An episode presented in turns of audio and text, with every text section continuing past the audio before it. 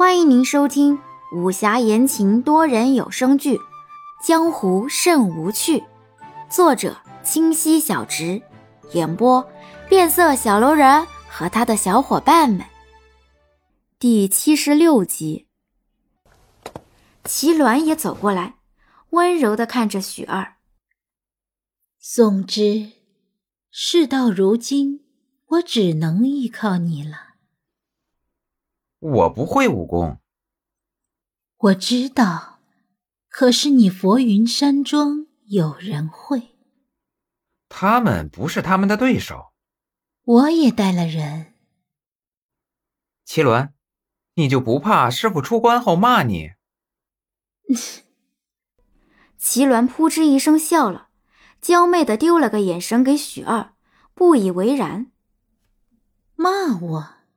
岂止是骂我，甚至会将我赶出一辉城，让我声名狼藉。那你为何执意要取那张图？武林太过无趣，增添些乐趣罢了。齐鸾痴痴的笑道，这笑容在许二看来却甚是恐惧。半晌，他才道。你这个神经病！你莫要再拖延时间，赶紧给我滚！齐鸾一声怒吼，许二忙飞奔而下。院中一众人见到许二，忙上前纷纷道：“二公子。”许二点头，带着众人离去。江湖客栈早已停了动作。齐鸾看着众人消失在院中。嘴角的笑容越来越深，轻轻敲了敲栏杆，那身后一众白衣人便纵身飞去，只留那一贴身的人儿松了口气，立马回到桌旁喝了口水。站了几个时辰，我累得很。说完，此白衣女人掀开面纱，大口大口喝起水，正是那失踪的林洛儿。洛儿，今夜我们怕是要与你的灵植哥哥，还有那幻哥哥决一死战了。你怕不怕？说的这么严重，许二的人不是会打头阵吗？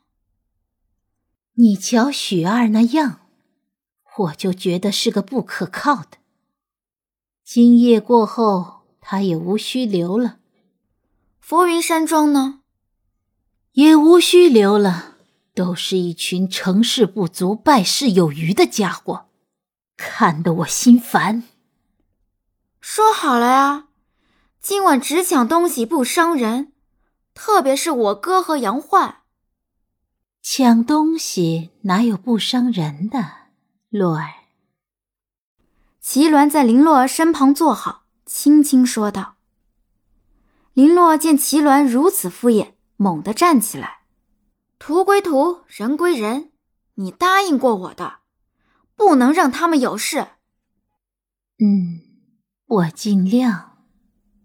正当林洛儿还在发火，又一名白衣女子过来，跪地道：“护法，左护法吵着要见您，说再见不到您，他就要自尽。”林洛儿张大了嘴，惊讶的问道。你把齐渊也绑来了？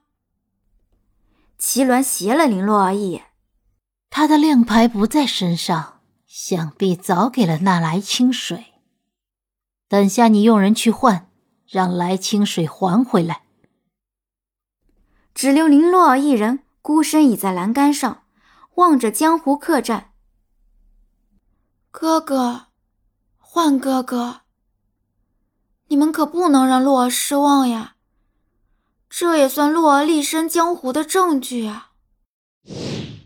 清水屋内，众人围着圆桌而站，正望着桌上刚刚挖出来的盒子出神。适才院中小心翼翼地挖了半天，终于挖出一个油布包裹着的盒子。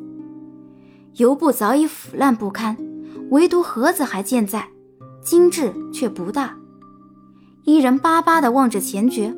广信兰忙凑过去闻闻，未发现异样后，这才将盒子递还给钱爵。钱爵接过便要打开，没想杨焕却一把按住盒子。暂且先等等吧，等人到了再开。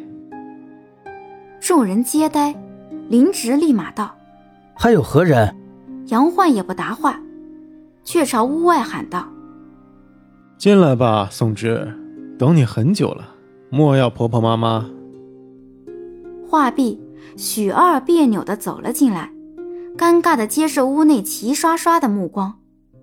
此时的许二又换了一张脸，清水试探的叫了一声：“许大夫。”就见许二轻轻点头，不好意思的挠头笑道：“真是巧啊，啊，幸会幸会。”林芷马上问道：“许二，你怎么也在这儿？”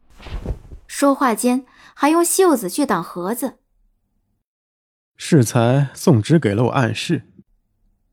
原来许二站在阁楼上时，那青扇的扇子形成一道一道光影。射在了杨焕眼里。许大夫来此有何指教？指教不敢当，只是来告知诸位一二。话未完，屋外却响起了击剑打斗的声音。本集已播讲完毕，喜欢请右上角点击订阅关注哦。